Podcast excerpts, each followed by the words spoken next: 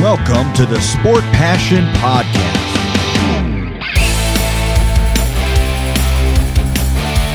And here is your host, Lars Marendorf. Einen wunderschönen guten Tag und herzlich willkommen zum Sport Passion Podcast. Es gibt viele gute Gründe, sich auf die erste Runde der NHL Playoffs zu freuen. Und für mich ganz persönlich ein Grund ist das eigene Bracket. In der ersten Runde, da hat man die Chance, alle Serien richtig zu tippen und es ist natürlich toll, wenn man dann sieht, wie sich die Serien entwickeln und vor allem, wenn man noch nicht so früh aus einer Serie rausfliegt, also wenn der eigene Tipp noch in irgendeiner Form am Leben ist. Und in dieser Folge geht es um vier Serien, die allesamt auf 2 zu 2 stehen. Das heißt also, bei den Serien, egal wie man getippt hat, ist immer noch alles offen. Natürlich nicht, was die Anzahl der Spiele betrifft, ganz klar. Aber der Ausgang, also die Chance dann auch das Team, was man in die nächste Runde getippt hat, was man vielleicht sogar bis ins Finale oder als ja, Stanley Cup Champion getippt hat, dieses Team hat immer noch die Chance weiterzukommen. Und das finde ich persönlich sehr, sehr schön und auch sehr, sehr interessant. Und dementsprechend ja, steigen wir mal ein in die heutige Folge. Und ich muss ganz ehrlich sagen, ich bin wirklich überrascht, dass es bei den ganzen Serien 2-2 steht. Es hätte ja durchaus auch schon eine Serie geben können mit einem Sweep. Das jetzt war jetzt nicht meine Erwartungshaltung, aber überall ausgeglichen. Ja, ist schon was Besonderes. Und für mich persönlich eben auch, weil es Jahre gab, oh, ich glaube 2019, als die äh, St. Louis Blues den Stanley Cup gewonnen haben, da bin ich mit 1 von 8 oder also 1-7 sozusagen als Bilanz gestartet in den Playoffs, weil ich nur eine einzige Serie zumindest das Team richtig hatte. Alle anderen waren falsch. Und ja, wie gesagt, ich bin ganz froh, dass ich da noch am Leben bin in diesen vier Serien hier. Und wir legen los mit der Serie zwischen den Carolina Hurricanes und den Boston Bruins.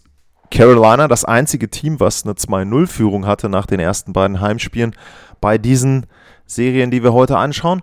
Und da sah es schon so ein bisschen so aus, als ob die Boston Bruins ja, mit dem Rücken zur Wand stehen und als ob man sich da wirklich Gedanken machen muss, denn mit 0-3 oder 1-3, da sieht es dann sehr, sehr düster aus, speziell weil Carolina ja auch ein wirklich gutes Team ist. Und ich hatte es ja auch erwähnt, weil sie in der regulären Saison eben auch alle Spiele gegen die Boston Bruins gewonnen haben und weil sie noch nie zurückgelegen hatten, auch in der regulären Saison. Also das ja auch schon dann ein Fakt, der sehr, sehr klar für die Boston Bruins gesprochen hat. Dann kam dazu, sie haben Hampus Lindholm verloren in Spiel 2 durch einen ja, sehr, sehr harten Check, aber eben immer noch ähm, fair der Check. Und da war es eben dann schon so, dass man sich Sorgen machen musste. Aber die Bruins ja, gewinnen Spiel 3 mit 4 zu 2, aber auch da muss man sagen, erste Tor Vincent Trocek wieder für die Carolina Hurricanes. Und ähm, dann ist es so gewesen, dass die Perfection Line also Pasternak, Marchand und ähm, Patrice Bergeron als Center in der Mitte, dass die wieder zusammengespielt haben, dass die eben dann auch mehr und mehr Eiszeit bekommen haben. Und ich nehme es mal vorneweg, auch für Spiel 4 war das keine wirklich schlechte Idee. Und äh, wenn man sich jetzt mal anguckt, was die für einen Expected Goals Percentage haben, was sie für eine Expected Goals Percentage haben, generiert haben, dann ist das 89,5% zusammen, also zumindest laut Moneypack. Und da muss man schon sagen, das ist natürlich ein bemerkenswert guter Wert, zeigt eben, wie dominant die sind. Und wenn wir da eben schauen auf Spiel 3, 1-0 für Carolina, danach aber vier Tore hintereinander über Ende erste Drittel, zweite Drittel, ähm, dann verteilt bis ins letzte hinein. Außerdem war es so, das Powerplay der Bruins ist dann auch zum Leben erweckt und hat ein Tor oder hat zwei Tore sogar geschossen und die Carolina Hurricanes haben eben im Überzahl nicht getroffen und das ist, ja, denke ich dann schon der entscheidende Faktor gewesen, wenn man jetzt auf das Spiel schaut, wo man dann eben sehen muss, das dürften die Gründe gewesen sein, eben die Perfection Line plus dann eben zwei Powerplay-Tore und schon hast du ein Spiel gewonnen. Dann gab es schlechte Nachrichten für die Boston Bruins vor Spiel 4. Da war es nämlich so, dass Charlie McAvoy auf die Covid-19-Liste gekommen ist. Also weiß ich nicht, ob er jetzt selber Covid-19 hat oder ob er irgendwie isoliert werden muss, weil er einen Kontakt hat oder so. Da äh, kann ich nicht zu sagen, aber er ist eben auf der Liste, er konnte nicht spielen und dann ist es natürlich so, da musst du sagen, zusammen mit Hampus Lindholm fallen dir da deine besten beiden Verteidiger aus. Und das ist dann schon ein großer Verlust für die Boston Bruins, aber sie sind auch in Spiel 4 in der Lage gewesen, das Spiel für sich zu entscheiden. Auch da war es wieder so, wenn man sich das Ganze anguckt, vom Boxscore her, dass da die Carolina Hurricanes das erste Tor äh, geschossen haben. Und dann gab es den Austra Ausgleich durch Bergeron. Carolina nochmal in Führung gegangen. Ja, und im Grunde die entscheidende Szene war dann bei 1844 im zweiten Drittel, also kurz vor Ende des zweiten Drittels. Äh, die Bruins hatten Powerplay, gab einen Schuss von der Seite. Der Puck war bei Antiranta unten am Schoner, zwischen den Schonern irgendwie drin und dann wurde da ein bisschen reingestochert und am Ende hat den dann äh, Jake DeBrusk ins Tor gestochert. Und die Szene war nicht ganz eindeutig und Rod Brindamore, für den war es eindeutig, der hat danach gesagt, er, er fand das sehr, sehr ja, klar zu sehen, dass es da für ihn eine Goalie-Interference gab. Die Carolina Hurricanes haben dann also die Challenge ähm, dort gezogen und am Ende stellte sich aber raus, oder die Entscheidung der Schiedsrichter war dann eben, dass es keine Goalie-Interference war. Das heißt, äh, Call on the Ice stands. Das, was gepfiffen wurde, gilt auch. Das Tor zählte und dann kamen zwei Dinge zusammen. Dann gibt es natürlich dann eine Strafe, also Too Many Men äh, Penalty oder Game ähm, Delay of Game äh, Penalty gibt es dann gegen die Carolina Hurricanes, weil die Challenge also eben nicht erfolgreich war. Und direkt kurz nach Start dieses weiteren Powerplays äh, war es dann so, dann gab es noch ein Double Minor High Sticking, also 2 plus 2 für hohen Stock mit Verletzungsfolge in dem Fall bei Patrice Bergeron. Und es war also nicht nur so, dass das 2-2 dann fiel, sondern es gab dann eine etwas längere 5 gegen 3 Überzahl für die Boston Bruins. Und genau als die auslief, eine Sekunde vor Ende, hat dann äh, Brad Marchand das 3 zu 2 gemacht. Also das war schon so ein bisschen der Genickbruch. Nochmal länger wieder Überzahl dann für die Bruins. Da haben sie zwar das Tor nicht gemacht, aber dann nach einem Setplay äh, beim Anspiel vorm Tor der Carolina Hurricanes das 4 zu 2 richtig schön gemacht. Da hast du eben dann den super Vorteil, wenn du Patrice Bergeron hast. Der gewinnt den Bully ähm, nach außen gespielt und äh, Marchand dann mit einem super Pass rüber zu Pasternak, der den dann nur noch, was heißt nur noch, aber er muss ihn dann eben ins, ins äh, leere Tor reinmachen. Antiranta äh, ja, gleitet da zwar rüber, versucht dann da im Spagat dann eben noch seinen Safe zu machen, aber keine Chance, sehr, sehr gut ausgespielt. Und das war im Grunde dann ähm, auch die Entscheidung, glaube ich, bei 4-2. Ähm, nachher noch einen obendrauf. Marchand mit äh, zwei Toren, drei Vorlagen, fünf Punkte. Bergeron, glaube ich, mit fünf Punkten. Pasternak, glaube ich, auch zwei, meine ich. Äh, zumindest äh, ein Tor, genau, ein Assist, ein Tor. Also, wie gesagt, diese Perfection Line sehr, sehr gut für die Boston Bruins. Ähm, aber man muss sich natürlich jetzt fragen, wie soll es weitergehen? Du hast jetzt zwar deine beiden Heimspiele gewonnen, aber wenn du jetzt in Carolina bist und du hast keinen Nummer 1 Verteidiger mehr, du hast keinen Nummer 2 Verteidiger mehr. Ich weiß nicht, wie der Status von Lindholm ist, ob der irgendwie nochmal zurückkommen kann in den nächsten Tagen. Das wird schon sehr, sehr schwer. Aber wie gesagt, äh, Respekt erstmal vor den Boston Bruins, dass sie überhaupt in der Lage waren, dass sie dort eben entsprechend diese Serie ausgeglichen haben. Also da muss ich schon sagen, ähm, das finde ich persönlich ähm, ja schon beeindruckend, denn nach den ersten beiden Spielen sah es jetzt nicht so aus, als ob Boston da noch eine riesige Chance hat, aber ja, sie zeigen eben, dass sie auch Erfahrung haben. Vielleicht auch dieser Faktor, hatte ich auch schon gesagt, so der letzte, letzte Ritt. Und da versuchen sie eben jetzt doch nochmal eine Playoff-Runde weiterzukommen. Und ja, für Carolina geht es darum, jetzt in Spiel 3 erstmal wieder zu Hause sich die Serie zu holen, also in Führung zu gehen. Ähm, denn ich glaube, wenn du das Spiel verlierst und mit 2-3 nach Boston fährst, uh, also das wird übel. Und deswegen ganz, ganz wichtiges Spiel, vor allem jetzt, glaube ich, für die Carolina Hurricanes. Boston, klar willst du das gewinnen und dann zu Hause zumachen, aber ich denke, wenn Carolina das nicht gewinnt, Spiel 5, dann gewinnen die Boston Bruins die Serie. Dann geht's weiter und wir gehen mal kurz rüber in den Westen und wir gehen zur Serie zwischen den Minnesota Wild und den St. Louis Blues. Da war es so, da stand es 1 zu 1, die Blues mit einem sehr souveränen 4-0 gestartet, inklusive Hattrick.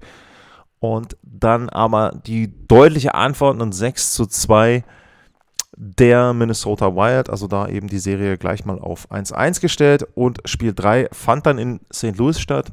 Und da gibt es natürlich dann immer so ein bisschen die Zielsetzung als Heimteam, du willst sofort Stimmung generieren, du willst deine Zuschauer mitnehmen und als Auswärtsteam möchtest du natürlich möglichst schnell irgendwie das Publikum so ein bisschen beruhigen. Und ja, man kann sagen, das gelang eindeutig den Minnesota Wild nach nur 39 Sekunden das 1-0 durch Greenway, äh, direkt kurz danach Kaprizov mit dem 2-0 obendrauf. Und danach muss ich eben sagen, haben sie das meiner Meinung nach vergleichsweise souverän nach Hause gespielt, das dritte gemacht, das vierte kurz nach Beginn des letzten Drittels und damit war die Nummer dann im Grunde schon durch. Ein einziges Tor durch O'Reilly äh, für die St. Louis Blues, also Marc-André Fleury da mit einem guten, guten Spiel, 29 Saves insgesamt dann.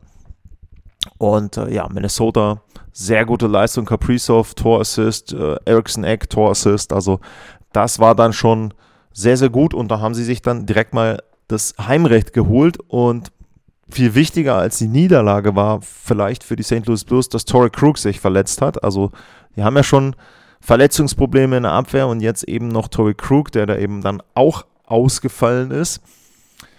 Ja, und die Frage, die sich dann natürlich auch stellte nach den beiden Niederlagen 6-2, 5-1, ob du auf der Torhüterposition was machst. Und genau das hat Greg Berube ähm, gemacht, hat eben Wille Husso rausgenommen, hat dann Jordan Binnington gebracht. Und in Spiel 4 äh, war es dann so, dass die St. Louis Blues ja, diesmal in Führung gehen konnten, früh. Ähm, Cairo und Kaprizov aber dann ausgeglichen hat. Also der spielt eine sehr, sehr gute Serie, hat jetzt schon ähm, fünf Tore nach äh, vier Partien. Ähm, aber im zweiten Drittel konnten die Blues dann in Führung gehen und haben das Ganze dann auch nach Hause gerettet. Binnington auch mit ein paar guten Saves. Ähm, aber es ist auch so gewesen, dass St. Louis nochmal wieder mit Marco Scandella den nächsten Verteidiger verloren hat. Und jetzt musst du also wirklich sagen, die, die noch übrig sind, die müssen sehr, sehr viel spielen. Und äh, wenn man dann da eben auf die Eiszeit guckt, also Colton Pareko hat über 30 Minuten Eiszeit, Justin Falk hat 31 Minuten Eiszeit.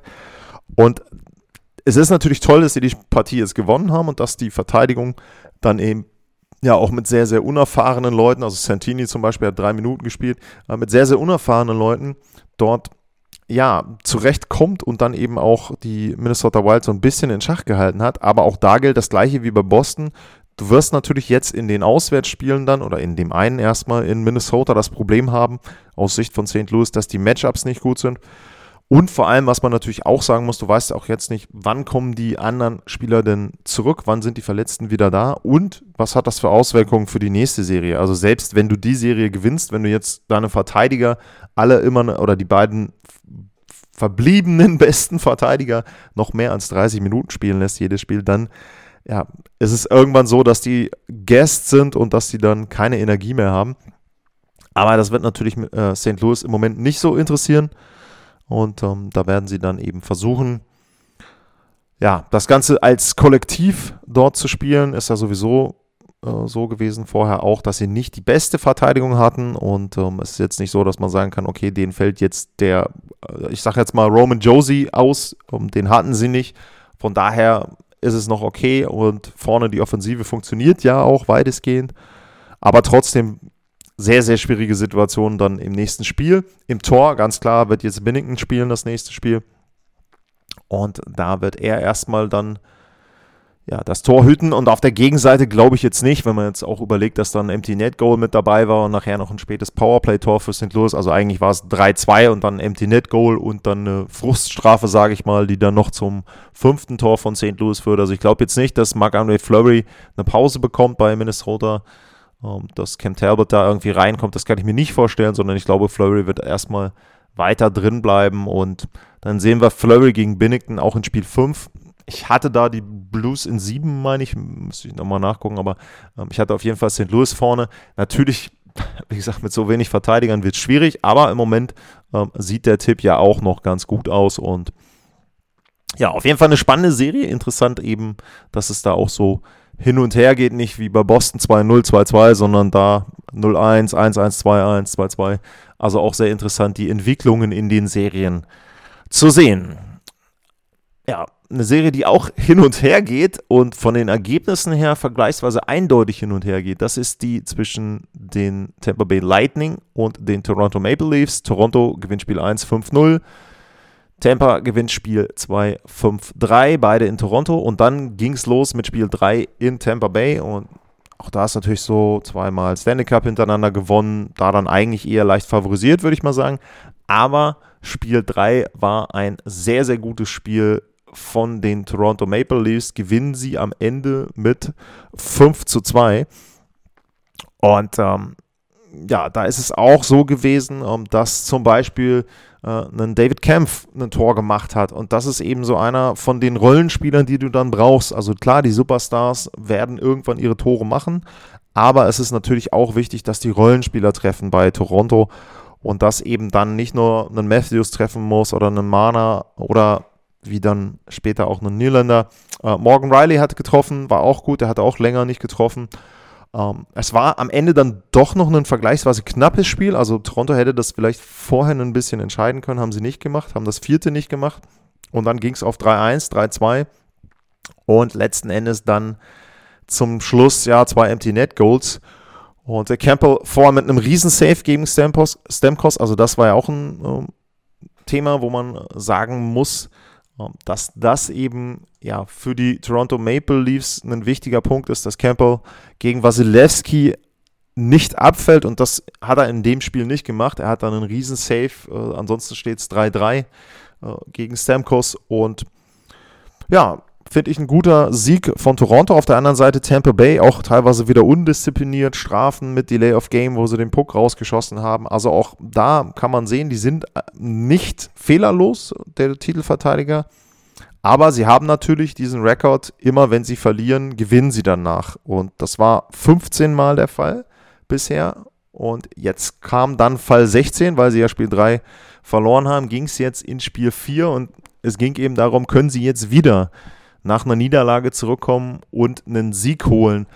Und ja, auf der Gegenseite ist es so, dass Toronto natürlich in den letzten Jahren speziell immer mal wieder so ein bisschen, ja, den Ruf hatte, an den entscheidenden Stellen Serien nicht entscheiden zu können. Und eine Serie entscheiden oder vorentscheiden kann man natürlich, wenn man bei 2-1 Führung auswärts 3-1 gewinnt und sich dann zwei Heimspiele besorgt, wo man eine Serie entscheiden kann. Und ich nehme es mal vorweg, es ist nicht gut gelaufen für die Toronto Maple Leafs. Die verlieren Spiel 4, höher komme ich gleich noch zu. Aber interessant ist, ähm, es gibt einen Tweet dazu von ähm, Down Goes, Goes Brown, also das ist äh, Sean McIndoe, der bei The Athletic eine sehr, sehr gute ja, Kolumne, äh, Rubrik hat, wie auch immer. Und der hat eine Statistik rausgekramt, die wirklich untermauert, was das Problem der Toronto Maple Leafs ist, wenn man die Spiele ansieht. Ähm, seit Austin Matthews in Toronto ist, gibt es eine Bilanz von 7 zu 3, wenn sie zurückliegen in einer Serie. Es gibt bei Gleichstand eine Bilanz von 7 zu 10. Und immer dann, wenn Toronto eine Serie anführt, haben sie eine Gesamtbilanz von 1 zu 8. Das bedeutet, jedes Mal, wenn sie die Chance haben, eine Serie zu gewinnen, wahrscheinlich, oder zumindest die Führung auszubauen. Bis auf ein einziges Mal in neun Spielen haben sie es nicht geschafft und auch dieses Mal schaffen sie es nicht. Und auch dieses Mal hast du im Grunde direkt zu Beginn des Spiels das Gefühl, das Ding ist vorbei.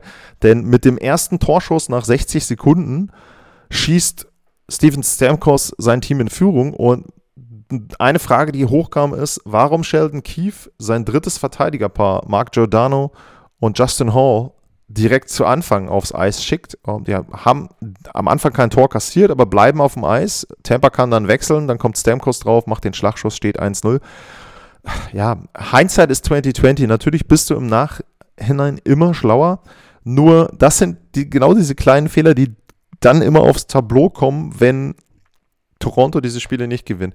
Wenn, nehmen wir mal an, sie, sie kriegen dieses Tor nicht und 20 Sekunden später fällt das 1-0, weil eben dann das erste Verteidigerpaar raufkommt und Matthews mit draufkommt und die dann dominieren und so weiter und so fort. Dann sagen alle, was für ein genialer Coach ist Sheldon Keefe. Ja, es ist aber nicht so und in dem Fall ähm, ein sehr, sehr schlechter Start in ein sehr wichtiges Spiel für die Toronto Maple Leafs. Und auch danach kann man im Grunde sagen, war die Partie nach acht Minuten durch. Ähm, Belmar mit dem 2-0, Maroon mit dem 3-0 und auch da sieht man so ein Thema, was dann auch für das ganze Spiel galt. Es war nicht Stemkos, es war nicht Kucherov, es war nicht Braden Point, die die Tore geschossen haben, ähm, sondern es waren die Rollenspieler, die die Tore geschossen haben. Ne? Wenn, man, wenn man durchliest, okay, Stamkos hat es 1-0 gemacht, okay, aber dann Belmar, Maroon, Colton, Corey Perry, Andre Palat ähm, und Ross Colton nochmal. Und das sind jetzt nicht die Superstars, klar, da sind auch teilweise Assists mit dabei von den guten Spielern von oder von den besseren Spielern von, von Tampa Bay, aber es sind eben alle aus dem Team, auch die dritte und vierte Reihe, die dann scoren und das tut dir dann natürlich sehr, sehr weh aus Sicht von Toronto, wenn du dann eben da dieses Duell verlierst. Ähm, ich will nicht sagen, dass alles schlecht war. Ist ganz interessant. Die Statistiken besagen, dass die Maple Leafs eigentlich gar kein schlechtes erstes Drittel gespielt haben. Auch das zweite war nicht so mega schlecht. Aber letzten Endes, sie liegen dann 0-5 nach 2 zurück, kommen dann zwar durch zwei äh, Tore von äh, William Nylander nochmal ran. Ähm, da muss man eben sagen, das ist zum Beispiel was Positives. Der hat jetzt endlich mal getroffen in den Playoffs, hat seine ersten beiden Tore. Das ist wichtig, aber es fehlt zum Beispiel auch ein John Tavares. Ähm, der muss auch irgendwann mal ein Spiel haben, wo er, sage ich jetzt mal, zumindest ein Tor assist, dass er irgendetwas macht, dass er seiner Mannschaft hilft. Ansonsten wird es sehr, sehr schwer und Spiel 5 ähm, sehe ich jetzt ähnlich wie bei Carolina. Das muss Toronto gewinnen. Wenn du mit 2-3 nach Tampa fährst, puh, also das wird sehr, sehr schwer da zu gewinnen. Der Druck unheimlich groß dann, auch natürlich von den Medien zu Hause. Ich glaube immer noch an die Maple Leafs. Ich habe ja auch auf Toronto im Stanley Cup Finale getippt, also zurückkommen zum Anfang. Ich hoffe, dass da mein Bracket nicht gleich kaputt geht durch die Maple Leafs. Ich habe auch gedacht, dass es eine lange Serie wird, also ist das jetzt nicht unbedingt überraschend, aber die Art und Weise ist natürlich immer ein bisschen überraschend. Und wenn man sich eben, wie gesagt, letzten Endes dann die Ergebnisse anguckt, 5-0, 3-5, 5-2, 3-7, ähm, ist natürlich so, die sind vergleichsweise eindeutig, aber ich habe es ja gesagt, manchmal sind dann eben noch die Empty Net Goals mit dabei. Ja, äh, ich tue mir immer schwer, das bei Toronto so einzuschätzen, ob es jetzt, an was es jetzt liegt. Man hat ja dann immer diesen, diesen Kopffaktor, ähm, dass die Psyche da irgendwie mitspielt. Ähm, ich glaube ganz einfach, sie hatten natürlich ein bisschen Pech am Anfang, haben dann auch Pech bei den eigenen Torchancen und diese richtig, ganze Kopfsache. Hm. Für mich haben sie eben in Spiel 1 und in Spiel 3 gezeigt, was möglich ist. Das Team ist definitiv gut genug. Also man muss jetzt nicht unbedingt irgendwie die Qualitäten dahinter fragen. Die sind gut genug, Tampa zu schlagen. Sie sind auch gut genug, jetzt zweimal direkt hintereinander zu gewinnen. Nur das musst du dann irgendwann auch mal zeigen und umsetzen. Und ja, es ist wieder ein sehr, sehr schwieriges Spiel 5, was sie sich da selber eingebrockt haben. Und wenn wir über schwierige fünfte Spiele reden und über kanadische Mannschaften, dann können sich die Edmonton Oilers da direkt mit einreihen. Und äh, da komme ich auch mal kurz zurück, den kurzen Rückblick auf die ersten beiden Spiele. Es ging los mit dem Auswärtserfolg der Los Angeles Kings durch, ja, letzten Endes den Fehler dann von Mike Smith, der da den Puck hergibt ohne Not und dann ein 4-3 ermöglicht der Los Angeles Kings. Dann ein sehr, sehr souveränes, sehr, sehr deutliches 6 zu 0 für die Edmonton Oilers in Spiel 2 und Spiel 3 lief ähnlich. Ein 8 zu 2 auswärts bei den Los Angeles Kings. 5-0 geführt, Kings dann gegen Ende des zweiten Drittels nochmal kurz rangekommen und dann am Ende, letzten fünf Minuten, haben sie das Ding dann entschieden, auch, denke ich mal, positiv für die, für die Edmund Oilers. Es waren nicht McDavid und Dreiseitel, die da irgendwie jeweils einen Hattrick hatten, sondern ja, Dreiseitel hatte ein Tor, aber Zach Hyman mit zwei, zwei Toren, Evander Kane mit einem Hattrick, äh, Ryan Nugent Hopkins mit zwei Toren, ähm, auch Punkte gut verteilt, wenn man sich das anguckt. Also McDavid hat, glaube ich, zwei Vorlagen in dem Spiel. Ich gucke bei Dreiseitel, ein Tor, eine Vorlage. Also das war jetzt nicht so, dass sie da komplett abhängig von den beiden waren. Denke ich, sehr, sehr positiv. Ähm, sehr gutes Spiel. Haben sich nicht rausbringen lassen durch die Kings. Und ja, da wirkte es für mich so, okay, jetzt haben sie das Ding umgestellt, jetzt haben sie Fahrt aufgenommen, jetzt entscheiden sie die Serie für, für sich direkt in, weiß nicht, fünf Spielen dann. und ähm, haben keine größeren Probleme, gucken sich dann gemütlich an, was in der anderen Serie passiert, ob dann Calgary oder Dallas da rauskommt, gegen wen sie dann auch immer spielen. Und so sah das zumindest für mich aus. Ich habe auch deutlich gesagt, dass die Kings für mich das schlechteste Team sind im Prinzip, wenn man jetzt Nashville noch mit dazu nehmen will, was man in der ersten Runde hat. Bei den Playoffs-Teams 5 gegen 5, furchtbare Werte, Schussquote furchtbar und so weiter und so weiter. Und ja, es sah auch so aus, es war ja auch eine Gefahr, die ich genannt hatte, dass sie diese Matchups, also ähm, zum Beispiel, ähm, dass sie dann die Matchups Deno äh, gegen Dreiseitel oder Kopitar gegen McDavid, dass sie die eigentlich wirklich gut im Griff hatten und dass sie da eben nicht so die großen Probleme hatten, wie das vielleicht noch in Spiel 1 der Fall war, dass sie das mittlerweile dann auch ja, gut äh, für sich als, als Balance hatten.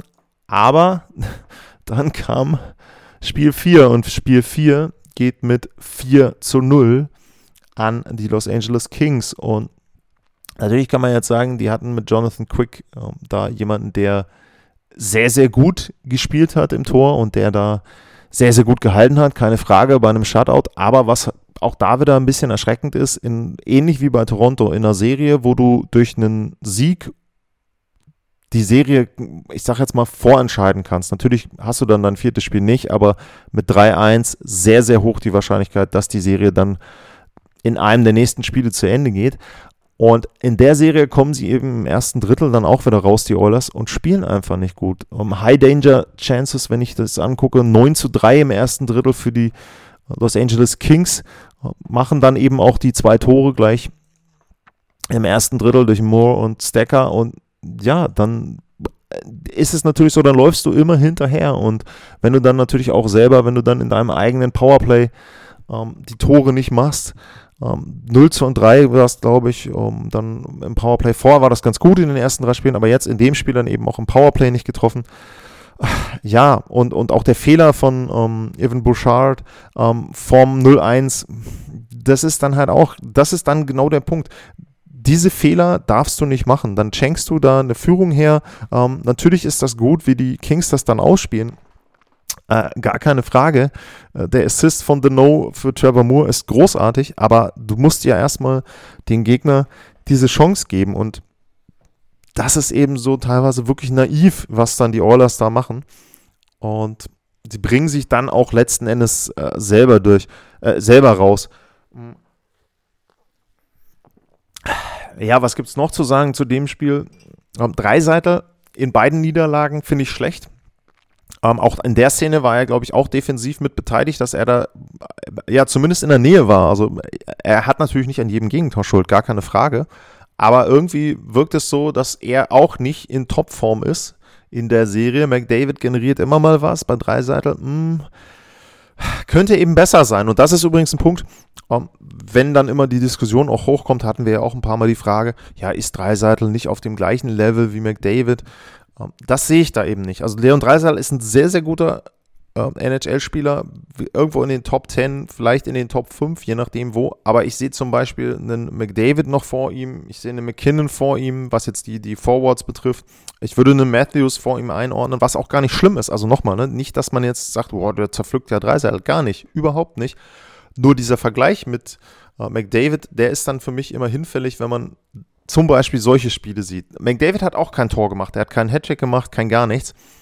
Aber er generiert für mich mehr. Er macht auch defensiv nicht die Fehler, glaube ich, die Leon Dreiseitel im Moment macht. Und ja, es ist schwierig dann auch immer festzustellen, was die, was die Edmonton Oilers da machen. Ich hätte eben gedacht, nach dem 6-0, 8-2, du hast ja auch positiv, es haben viele Leute getroffen, dass du dann auch positive Dinge damit rausnimmst ja, nee, also ähm, dann nehmen sie auch wieder selber ähm, teilweise auch, auch äh, wo, wo, du sagst, dann auch Strafen, wo du dich fragen musst, ähm, muss das jetzt sein? Sind das die Strafen, die ich bei dem Spielstand ähm, dann irgendwie nehmen muss? Ähm, aber ja.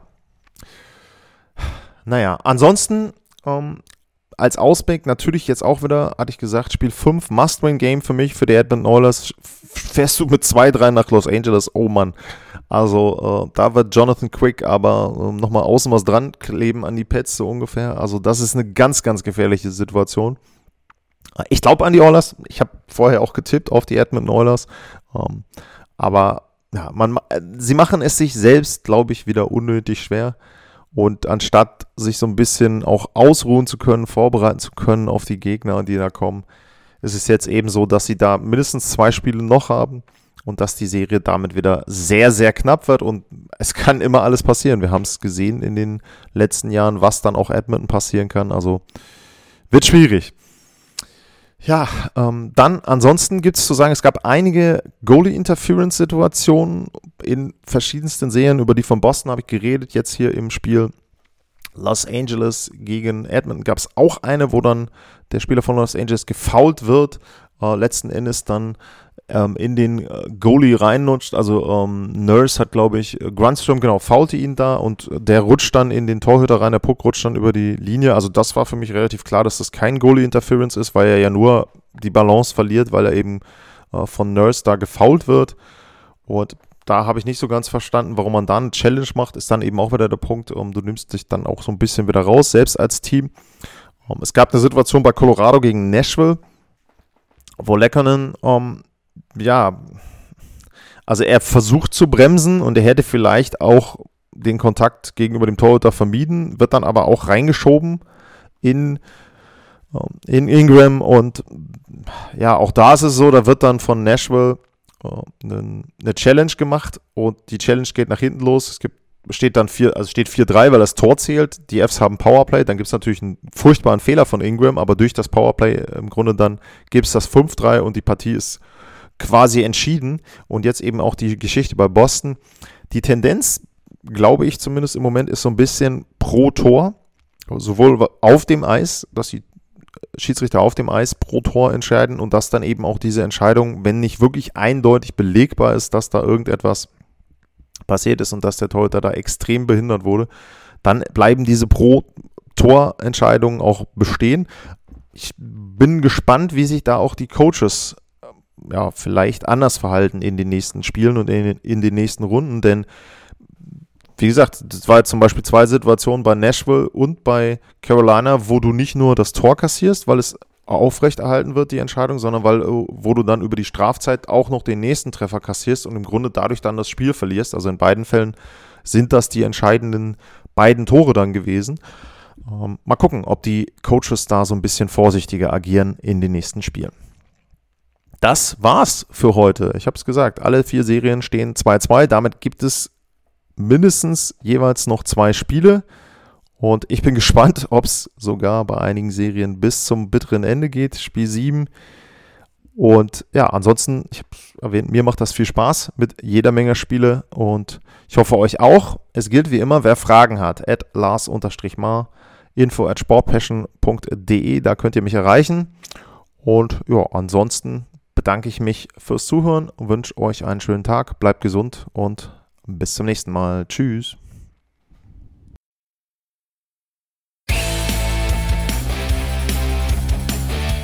Sportliche Grüße. Das war's, euer Lars.